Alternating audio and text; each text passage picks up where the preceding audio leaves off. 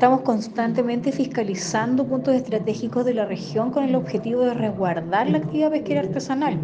Por lo tanto, recordamos a los turistas que deben comprar en lugares establecidos y exigir, de verdad, exigir documentos que acrediten la legalidad de los recursos del mar, como también cuidar los recursos y la sustentabilidad, que es responsabilidad de todos quienes somos parte de este territorio.